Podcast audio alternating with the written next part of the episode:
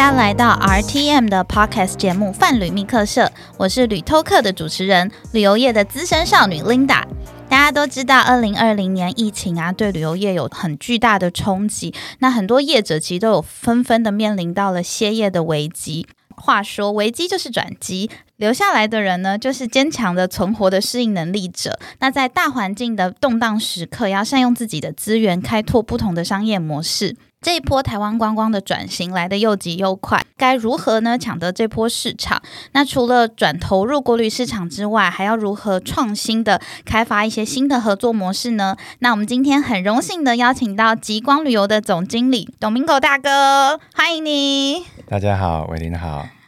哎，大哥好，那我们今天呢，想要跟大家来分享极光旅游呢，就是在以前疫情之下的冲击做的转型。因为我们大家也知道，就是极光旅行其实之前是在做一个就是带国人出国的一个旅行社，而且他们的团的品质都非常的好，而且有很多的忠实的粉丝跟客人都会追随他们的旅行社。那我们现在就是国外没办法出国了，我们变成说要走国内的行程。那我们有提到的所谓国旅的三支箭，就是第一个是像一般我们的散团、成团不易，要专攻国旅的一个包团市场，还有像是极光有出像说走就走的一个包车的高单价的行程。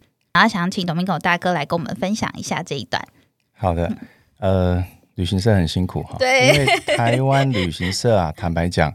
如果不算分公司的话，在屏保协会的记录里面啊，那全省呢大概有三千一百多家，对，数量非常三千一百对，没错，这三千一百多家里面，九成以上全部都是因为带国人、台湾人出国去旅游才会成立旅行社，没错，包括我们哈，极光旅游也是，我们今年是五年多哈，那我们本来所有公司九成九的营业。内容都是日本啦、欧洲啦，甚至说肯亚啦、马达加斯加、达南极等等，但从来没有什么台湾旅游。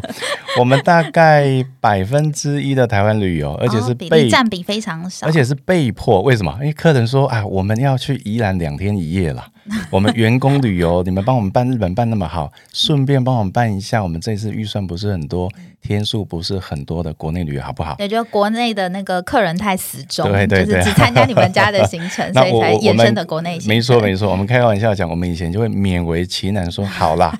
因为你有买国外送国内好了，送服务的这样哈，那结果就是当然疫情的关系哈，二零二零年那延续到我们现在录音，今天已经是二零二一年的一月份了哈，看起来二零二一年到年底可能出国还是不太容易，是，因此就变成说旅行社大概只有两条路了，坦白说，一个就是休养生息。真好，真很好听，对不对？意思是说，就是关店了，关起来。休养 生息，这个用词非常的 不一样。哎，这个我补充一下，你会发现为什么这么多旅行社，其实数字上看起来，它没有真正啊把它 close 掉。对，好，你会发现在去年的整个整年度。旅行社的家数多少家？哎，还比二零一九年还多一点点。对，因为之前主机处有分享这个数字，我就觉得，哎，怎么跟想象的差非常？你不觉得非常吊诡吗？这根本就是一场误会哈！因为因为旅行社它可以先把它缩编到简单到呢，我只要这一通电话有人接。嗯，所以其实我认识很多的同业，他选择第一条路休养生息，嗯，也就是说，他可能就大家一起共享办公室。或者说，有时候甚至因为住商混合，我可以把办公室公司注册的住址搬回我家，然后就在家里工作啊。那客人如果真的偶尔有传个 line 给你，传个脸书的讯息给你，打个电话给你，你都有人可以接应，这样就可以了。所以，呃，旅行社大家不觉得说好像加速变很少，是因为关也很困难，未来重开也很困难。那现在干脆就是按一个暂停钮。所以休养生息啊，那第二个当然就是说不要那么消极嘛。我们觉得我们应该还是要可以 do something 啊。那极光旅游，包括呃我在内的呃我们公司的团队，我们比较积极的啊，就是觉得还可以做什么，那当然就是只做国旅。所以刚刚讲说转型做国旅，我觉得转型这两个字也不太对，就是。被迫做国语，哦，台语叫台语台语叫做 Hell Bible to pay good，这样。以前是人家叫你做国语，说哎，好啦好啦，勉为其难。现在不行，现在就是只能做国旅。那我们其实也经历过两个阶段呢。第一个阶段就是在一个很适应困难的阶段。你想一想，我们全部都是做国外旅游，是我们所有的 know how，我们的累积品牌形象，还有像人脉跟供应商的连接，都是在国外各国这样子，全部都是国外。那所以在这一个过程里面，第一个阶段是非常的痛苦。好，包括说要说服自己，说服自己也难呐。像我昨天，啊，我昨天呢收到客人问啊，你们那个花莲三天两日，我跟我老婆要去多少钱？那那个客人我很熟。因为他上一次问我是，那我跟我老婆去奥地利、捷克十二天多少钱？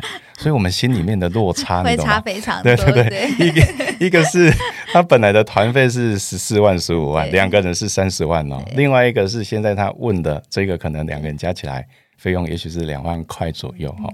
那当然我也不是那么爱钱，我是爱钱，但没有爱钱如命我想要分享的是那个商业规模。就会差非常处理的内容哈，它需要你服务的天数，所以中间的落差非常非常的大。是，那当然这是一个过程好，那接下来如果我没有要休养生息的时候，那么我就必须要在国旅里面做什么？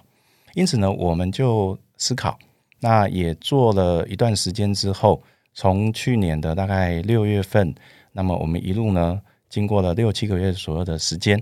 哎，好像就是有打磨出三个方向。就是刚刚讲伟林刚提到的三支箭哈，这这部分我们一点点小小的成果倒是可以跟大家来分享。首先第一个就是第一支箭呐，就是说国内旅游，以我们这种本来做境外旅行社的，刚提到三千多家里面九成以上都跟我们一样的这样的一个啊专做国外旅游的有这些 know how 的旅行社，他做国旅的时候，你会发现呢。传统的模式其实是必须放弃的。我必须要亮，我必须要讲“必须”两个字，就是说根本不用讨论了哈，因为它几乎不可能会成功。而且传统市场要接接受，就是这些三千间旅行社都要没错没错，瞬间的涌入国旅市场去做这样子的生意。伟伟林也在旅游业待过，晓得哈，就是他第一个就是会有一个啊这么多人全部竞争资源面的一个问题。好，那再来就是说，我觉得我看到的是一个。商业模式的一个问题，以前所谓的产销啊，就是旅行社它如何去招揽生意，然后呢组团出游。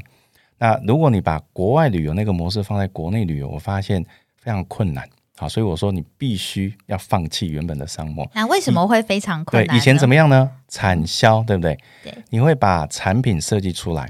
那产品设计出来，就是因为你会先有机位，你会有出发日。对啊，举例来讲。今天如果你做金板神日本五天，你就会发现说，那我今天呢配合赏樱的季节，配合赏枫的季节，我去开团。好，每个礼拜一我有一套机位，然后呢，我每周一出团，类似这样。好，然后或者说业者大家共同去包机。我们今天在特殊的一个旺季期间，那今天呢有跟某一家航空公司谈的一个包机，那飞机呢有一百个位置，大家要分销。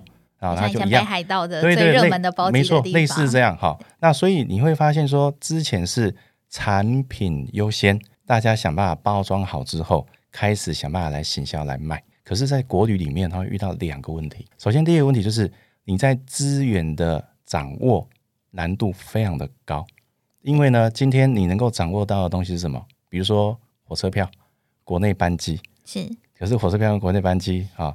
火车票是今天几乎没有什么 B to B，就是全部 B to C 上网抢。那我们有曾经有一次哦，就是全公司三十个人在十一点五十五分全部打开手机或电脑，我们就是要抢某一个 半夜 时是半夜哦，是晚上。对对对对，台铁票都是半夜抢，开始抢，对不对？然后呢，我们多少成功你知道吗？零零，就是没有人能够抢到一张票。那你说，哎，有一些是呃非离岛。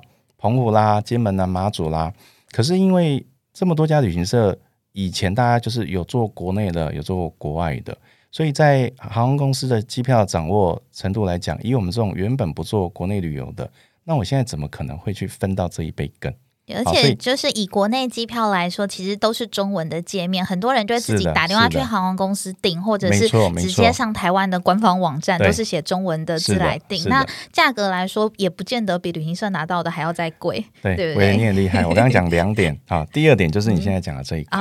所以第一点是困难是说啊，今天你的以前你可以掌握到的那个资源面，好，那么已经现在是。不太容易去掌握到的。第二个更大的问题，就刚刚伟林提到的，以前客人会依赖旅行社组团出国，除了资源面他必须依赖你以外，再来就是那个资讯的落差。那他发现他要付出多少的时间成本，才能够去理解布拉格的饭店，才能够理解东京我到底饭店哪一个地方 location 比较好，对，CP 值高不高？对，那樱花开的时候，我到底哪一边的樱花最漂亮？他干脆觉得算了，我今天哈，对，金钱换时间，那是概念，因此我们才有服务的价值的价值地方啊。好，所以这个就是所谓的旧模式。放在国旅里面呢，你会遇到的两个困难。那所以国旅我觉得可以怎么做哈？我觉得第一把剑呐，就是必须大越大，小越小。什么意思呢？不要再去开团了。我弄个阿里山三日，一月一号一团，二月一号一团，三月一号一团，不容易啦。对啊，今天你也没有什么很特殊性。那客人刚刚他干嘛找你啊？他自己打电话。自己坐车，对啊，去就好了。所以他依赖你的那个时空背景是，因为像我们一般出国，可能我不会讲英文呐，我怕会迷路啊，我怕找不到路，或是被外国人骗，所以我会仰赖着我们专业的领队带我出去玩。但是在台湾观光，其实我就是自己可能坐车都有办法完成。是的，是的，是的。所以在极光旅游，我们的做法就是大者大，小者小。我们当然也还是有一些啊开团啊，然后几月几号出发等等，但是那个在我们的比重非常非常的低。大概呃只有放一成左右，哦，就是就是很低。但其他我们的国旅收入来源从哪边来呢？就是大者大。什么叫大者大？你会发现哈，今天什么时候他还先找旅行社？今天我有两百个人员工旅游的时候，今天一定还是要找人家来帮你处理，因为你任何一家公司的服委会主委，他不是专业。对他没有办法承接这么多人同时出去玩，所以也就是说，我们就会专攻在企业旅游、员工旅游、奖励旅游这一块。了解。那你说这个市场有消失吗？没有，它是刚性需求。对，原因很简单啊，我本来这家公司就计划要旅游啊，不管是犒赏性质的啊，或者说奖励性质等等。那么国外已经确定出不去了。但是如果你家老板跟你讲说，啊，国外出不去，我们就算了吧。员工会把那个老板抓出来掐他脖子，说不行，你还是要生出一个国内旅游，不然大家上班太苦闷，都没有什么盼头这样。对对对，那因为极光旅游，我们本来在业务的团队编制里面本来就有企旅部、企业奖励旅游部这样哈，所以我们就把企旅部的所有的重心呐，就全部开发好，然后全部跟客人让他知道说，我们现在在国内旅游在啊这个。呃，经营好，还有产品线，那可以帮你们做客制化啊，这是一个。那什么叫小者小？你干脆放弃组团呐。组团，我们刚刚说我们放大概一成左右的心力哈，那不是说完全放弃。我的放弃意思是说，你应该要分心去做小者小。小者小是什么？今天呢，还是有一些客群，他可以自己定，但是他懒得定。懒得定是什么？啊，本来我这个人人生的看咱就是什么事情都叫我秘书去做，出一口出一张嘴的这种。我不是那么 care 说多少钱，但是你要叫我自己去订机票、订车票，然后呢，我还要自己开车，我不要，我需要被服务。所以就是提供比较精致高端的服务这样子。所以呢，你干脆就是去做比较高端一点的，把这个讯息释放出去到你本身的客户身上，让他知道说。你们四个人小家庭，或者你们夫妻，甚至说你们要去一个小蜜月，这时候呢，你要有人来服务，所以我们变成不是导游，不是领队，而是旅游管家啊。那你也可以说是 driver guy，感觉很 low。我们叫旅游管家，不是就管家就代表会帮你管东管西，什么都帮你管。是的，是的，好，所以变成在小者小那边呢，他对价钱不是那么在乎，他在乎的是你的服务。那这样的话，是不是弹性就很大？你不用去抢很稀缺性的火车票啦，或者说国内的一个机票啦。好，那包括说房间，你也不用一次去压很多的房。好，因此我才会说，第一把剑，大者大，小者小。好，那么。去把原本比较做境外旅游那一种旧有的商业模式，可能你要把它抛弃掉。这是我分享的啊，这个第一把剑。因为我觉得第一把剑其实简单来说，其实比较像是聚焦在我们觉得比较能做的事情上。因为可能大部分人听到说要转型国内，都会回到就是既有印象的，像刚刚 Domingo 大哥说的，就是还是排行程，一月一号阿里山，一月二号阿里山 放在架上卖。那这样子的销售方式，其实会让整个公司的营运会有很大的冲击。这样子，是的，我觉得。思维要转变了，就是不再是你企业、你公司想推什么行程，而是客人需要什么，你要把那个主客把它完全颠倒来看。那我们再来谈，就是我们刚刚提到的第二把剑，就是我看到 Domingo 大哥做了非常多的一个旅游讲座，就是极光旅游，它的版面非常的酷，就是像一般的，现在很多旅行社因为就是呃成本的问题，现在就是活动就是减低到非常的少，像一般那种活动页面都是挂零，然后就是 以往可能都会有一些出国的讲座或者是一些名人分享的讲座，但是在极光旅游，就是我觉得很特别，是在于在疫情之下，而且都已经没有办法出国的情况之下，我们还是办了非常多的旅游讲座。那伟，你知道为什么我们办那么多的活动吗？为什么？因为太闲了，没事做。哦，这当然这有点点开玩笑，可是也是现实的情况了。那我们刚刚说第一把剑啊，那有没有办法完全 cover 公司的管销？还是不行？因为国旅的利润还是是不高。那么任何一家旅行社，包括极光旅游，本来我们的人员的编制。原本就是 for 境外旅游的，所以营业额跟利润跟国内旅游那个是落差非常非常的大。那怎么办呢？呃，我是公司的经营者，我就每天要想怎么办呢？后来我就发现我们家的领队啊，优秀的日本导游史路盖，优秀的法国领队、奥地利领队、意大利领队，大家全部都没事做。那我就想说，哎，你们那么闲，包括我自己一直以来都还在第一线带团，那么我也闲下来了。以前我们一出去十天十二天在国外，所以你真正能够在呃台湾办什么活动，其实人力的一个调配会有些问题。可是现在重点来了，现在是这么丰沛的人力闲置在这里，而且这些不是人力，这些全部是人才。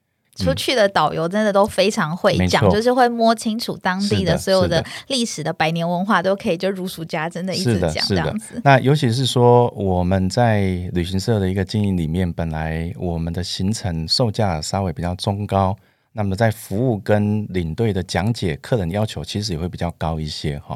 因此你可以想象，今天一个本身懂法语的，在法国住过七年的，他今天如果用他带法国的经验。来跟你讲两个小时，什么叫做米其林？你会想听听看？会，哎，那个跟厨师在跟你讲米其林，或者你去翻书看米其林不太一样哦，很不一样。真正米其林的发源地法国，那个轮胎宝宝米其林公司，那么法国人的米其林到底是餐厅定位如何？跟台湾、港澳、日本的米其林有什么不太一样？这个就是变成说是领队本身他很厉害、很强的强项。那么以前呢，他只有在带团的时候拿麦克风在车上跟团员分享。对，现在如何我们让他原本就掌握在手中的，而且是他很拿手的、很厉害的，甚至全台湾可能要讲赢他的也没几个的 那么厉害的领队、知识拥有者，如何我们让他有一个出路？所以我后来发现这是第二把剑，那么而且是可以变现、可以赚钱。我把它简单讲，叫做知识变现。刚伟林提到说，哎，办很多活动哈，我们好像这个这个大家都已经。也很辛苦的，我们办活动，然后还不停的支出，我们到底在干什么？对啊，因为像办活动的话，不要小看就是活动的成本。像有时候你需要招揽人才，然后你可能要做网页，然后还有就是带讲师过来，然后还有活动的场地，这些全部都是实际的成本。那如果没有办法带客人出团的话，那这样的成本就变成是公司的多一个费用，这样。没错，没错。所以实际上我们在做的事情是这样哈，就是在。原本我们办的频率没那么高的所谓的旅游讲座里面，我们尽量呢把它常态化，一个礼拜大概一场左右的频率，邀请不同的以前优秀的资深的领队跟导游，然后讲他们最得心应手、最厉害的，可能讲到。以前他带团的时候是自己按自己的鼻子就自动声音跑出来的那个，因为一直讲一直讲的东西，对对对对对对，这个这个录音带、留声机、放 CD 的概念哈，行走的那个对导览机啊，是，但是但是因为他太厉害了，这个地方讲到大家听到会如痴如醉的哈，那我们给他一个舞台，然后呢他来分享。可是这个时候呢，刚刚我提到成本，诶，实际上我发现，在极光旅游本来我们办活动，我们就可以在脸书啦、我们的 Line 的官方粉丝团里面把讯息做一个揭露。对，那客人也很好玩啊，以前爱来不来。因为我要出去，我就报名就好了。啊，因为现在出不去哈，去听听故事，好像过过干瘾，或者有的人是来个回忆之旅。哦，有点像是出不了国，然后那种未未出国，让自己想象自己在那个法国吃米其林那种感觉。好，那我们就可能啊，因为这样的一个关系，哎，网页也在，通路也在。那么我们给我们的领队啊，不是太多，可能就是一个让他被尊重到的一个车马费。来了之后呢，重点在哪里？重点在当他来分享的时候，我后面连接的那一块，你猜猜看，我后面连接什么？后面连接是什么？我好难想象。今天一个领队。然后来分享，我们举法国好了，法国领队来讲米其林。对，讲完之后，如果让他变现，要怎么变现？他可能煮米其林餐给大家吃。哦，这个这个应该是我们要继续努力的地方。拜师学艺，就现场马上示范一道那个。对，呃，其实也对也不对哈。对在哪里？对在说是煮饭，但是不是他煮。啊。我们如果帮他排一个米其林餐厅的行程，在国内呢，那是不是它就是变成说今天？本来你要组团，我们刚刚讲第一支箭，大则大，小则小，因为组团很难。可是呢，我今天旅游讲座的后面，我可以加上去的，就是他讲的内容，以前发生在国外，现在我让他跟台湾有所连接。哦，变成转化成实体化。他本来只是在讲座里面，就是了解旅行米其林的产生，跟一些他们评选的一些故事跟文化。是的。然后现在可以实地在台湾可以品尝到真真正的米其林的料理，这样子。没错。所以其实我们旅游讲座在做两件事情，一件事情就是刷存在感，还是要跟客人有所互动啊。互动对，让不要让大家忘了我们。客人客人会过一阵子打电话来关心你，耶，哇，关心你什么？关心你倒了没？因为他有搞不好定金还在你家，还没拿回去。他关心你啊，有人接，好棒哦！你们公司还有人接，开心的要命，这样。那你要不断的跟。啊，你的客户还是有一些互动啊，那又不适合投太多的预算在里面，对，所以有时候就是办活动来的人，他感觉到你的温暖，哎，你们还活着 在。那没有来的，至少说啊，像伟林看到啊，极光旅游啊，好酷哦，你们还不停的办活动，对，办活动就是释放出一个讯息，就是我们烧钱的讯息，我们还活着很好，我们还活得很好，对，烧钱的讯息还活着很好。但是这个当然是比较虚一点的啦，就是说今天刷存在感哈，有点点虚，但比较落地、比较实的那一块。是，举例来讲，我在讲米其林，我已经勾动你对米其林美食的欲望，没错。但是我没办法马上出国，没关系啊。台湾今年连台中都有米其林，我不一定吃到三颗星，不一定吃到两颗星，哎，推荐也没关系啊。但是我今天带你的是米其林文化之旅，谁带你去？刚刚分享的那个讲师带你去，哇，他对台中也许没有很熟悉，没有关系，我们有一个主题。就是今天呢，有一餐是米其林餐，然后这个时候是不是带你去南投玩，去台中玩？你觉得跟旅行社好像就有那么一点意义在？因为我是听故事去的，有一个专业的，我是有一个一个一个主题去的。这时候呢，我们最后再把说啊，我们几月几号可能只有 for 几月几号出发的团，我们才有订到这家餐厅，客人参加的动机就来了。好，他就不是说以前我们掌握的是呃机位啦。行程整个设计好啦，没有？我们现在可能掌握的是一个跟旅游讲师、旅游主题有连接的点，它就可以变成后面可以走团，也就是所谓的达人带路。因此，第二把剑就是旅游讲座 and 达人带路，有发现也不错哎。因为这样的话，就是大家在聚焦，然后跟着旅行社去的这个成型率就非常的高。因为像如果说你自己没有了解米其林的文化，你去吃这样的高档餐厅，你就可能只吃得出哦肉很好吃，然后汤很好喝，就是对它的一些摆设或者它有一些东西的典故是完全不了解的。我们就把它说这个叫做说的一口好菜，不是煮的一手好菜。对对，说的一口好菜。所以这是我们目前在做的呃第二支箭。那它很有意思，就是说它本来可能只有一团，可是它自己会发酵。我们去年走了几团类似这种达人带路的，哎，今年开始陆陆续续，好像看得到它可以成系列团的一个轨迹出来了，因为它一样就是它一样就是会口碑发酵啊。那大家会觉得说，呃，我今天跟着旅行社，以前是依赖旅行社帮我安排的呃的硬体内容，现在变成说不是哦，现在我们是知识的分享，所以跟着旅行社好玩的地方是这一趟哦，我可以知道什么叫米其林。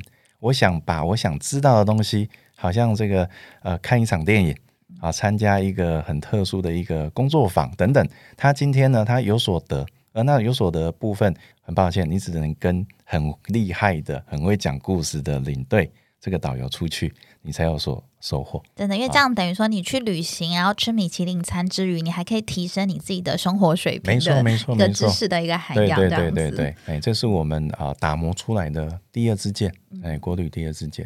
那我们打磨出来的第三支箭是在地的走读。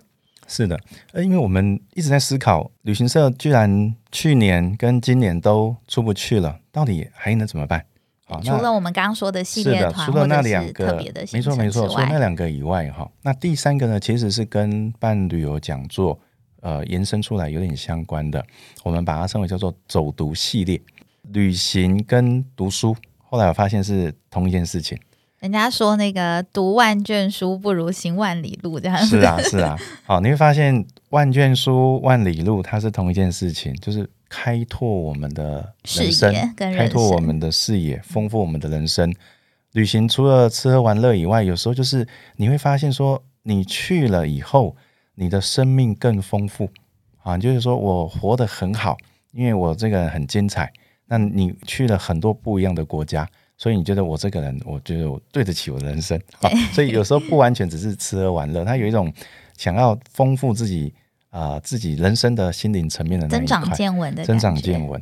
那么呃，读书也是啊，读书就是哎，今天我多读了几本书之后，我也希望我变成啊，能够多认识一些我本来不了解的，不管它是小说故事或者商业的书籍。那我们现在就是把。旅行跟读书把它串在一起，这个叫做走读。也就是说，在走一个行程，好像在读一本书。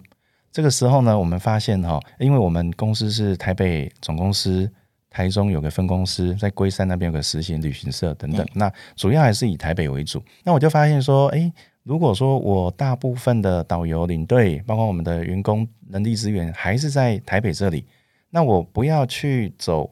跟游览车有关的，跟交通工具有关的，跟饭店有关的，也就是我放弃旅行社本来两天一夜出国五天四夜，甚至欧洲十天九夜那样的长天数的，那我不要也只办啊旅游讲座两个小时，我可以怎么做？然后一样可以赚到钱。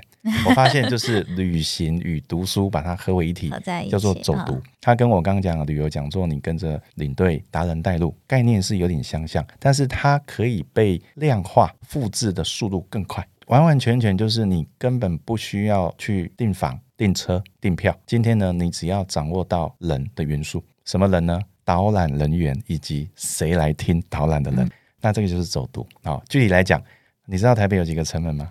我我我不晓得，可是我是土生土长的台北人，但我还真的 不知道。我以前也不晓得。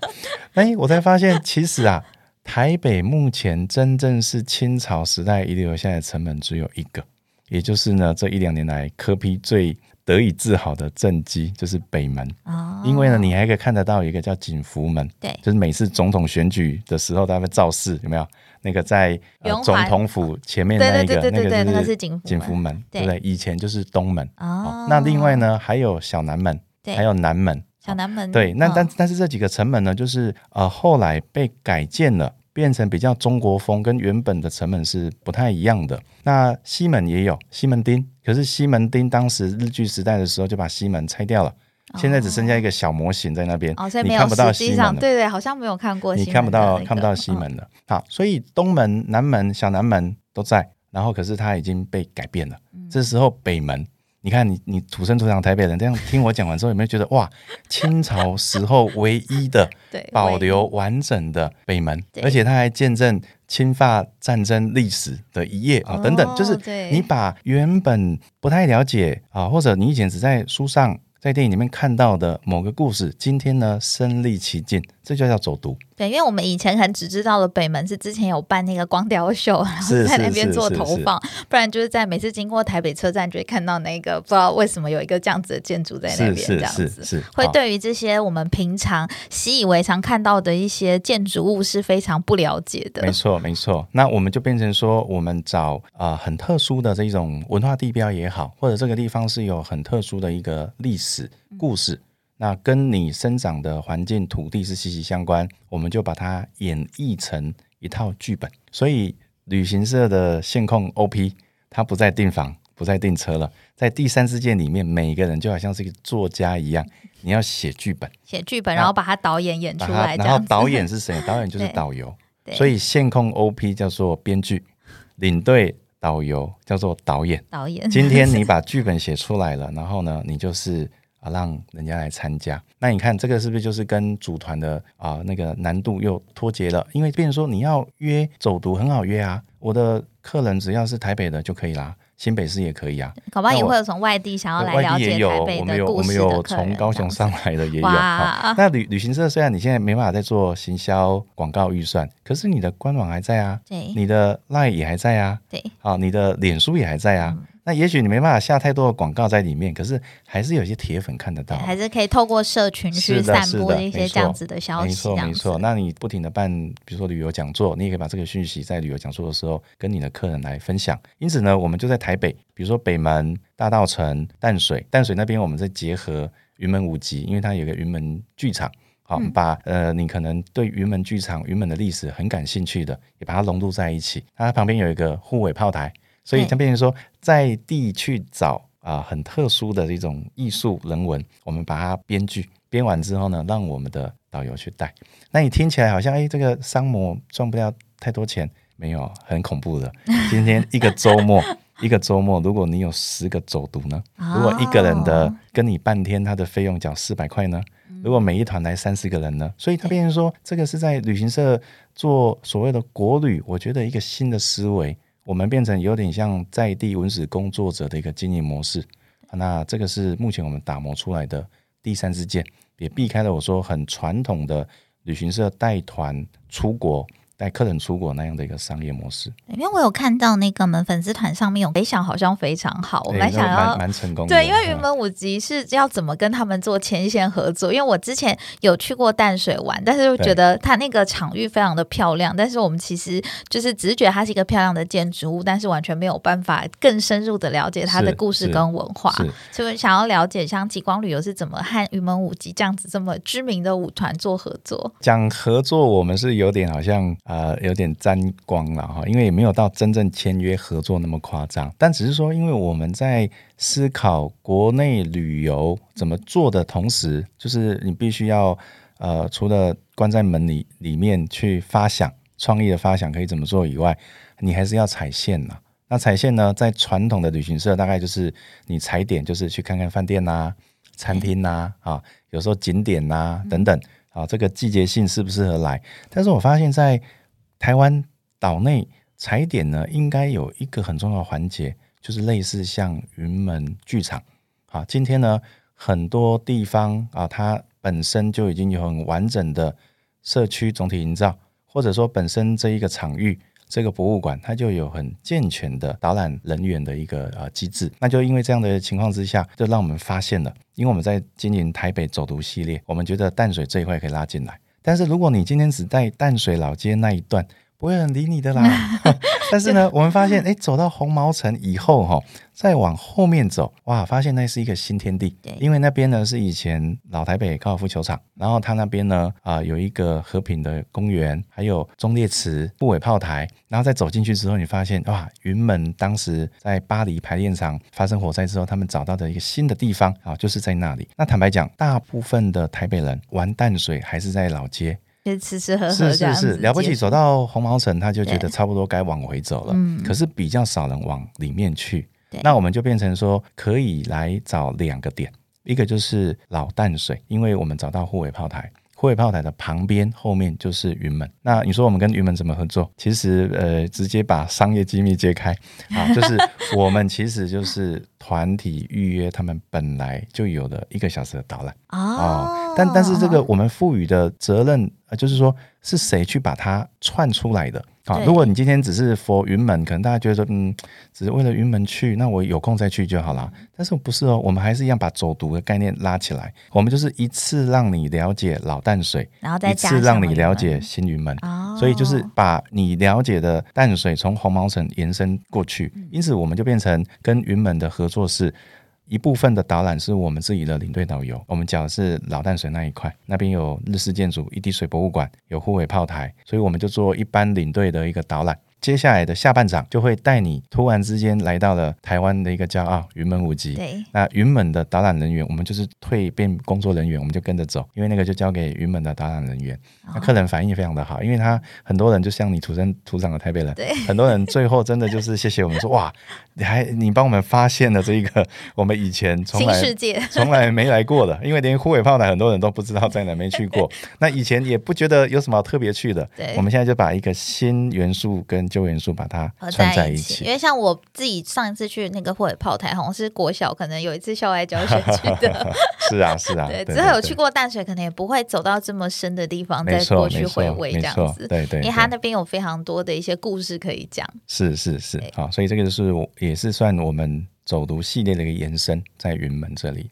非常谢谢 Domingo 大哥跟我们精彩的分享，但因为我们这集的内容非常的丰富，那我们下一集呢会继续请到 Domingo 大哥为我们分享更多，就是极光旅游如何在逆势这边打败了不景气，然后做了更多的不一样的创举。喜欢我们的朋友记得要订阅由 RTM 赞助制作的泛旅密客社频道。如果你们有什么想知道的旅游业的故事，欢迎你们留言在我们的粉丝团里面，我们会再跟你们做回复哦。那我们这一集就先谢谢 Domingo 大哥，谢谢，谢谢。拜拜。